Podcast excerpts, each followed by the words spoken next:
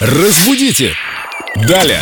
В «Разбудите Даля» мы разбираемся с русским языком с помощью Виктории Поляковой, нашего культуролога и знатока родной речи. Вика, привет. Привет, ребят. Предлагаю разобраться с выражением «передать с Аказией». Встретилась в книге и вспомнила, как в детстве Аказия вызывала у меня недоумение, ассоциировалась с проказами или... Даже с этой болезнью, проказой.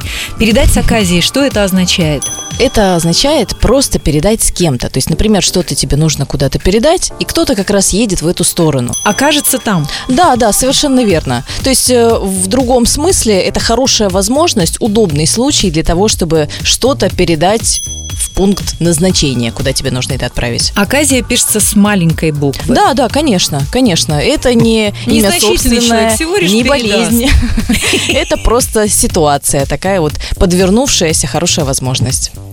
Бесплатно. Бесплатно, да, это особенно приятно. Вообще, кстати, это слово «оказия» из польского языка к нам пришло. Такое «оказия», я прям сразу Виктора Наворского вспомнила из А это кто? фильма «Терминал», который потерялся там в аэропорту. Мы только «Терминатор» знаем. I'll be back. А, да, кстати, хорошая фраза «Will be back».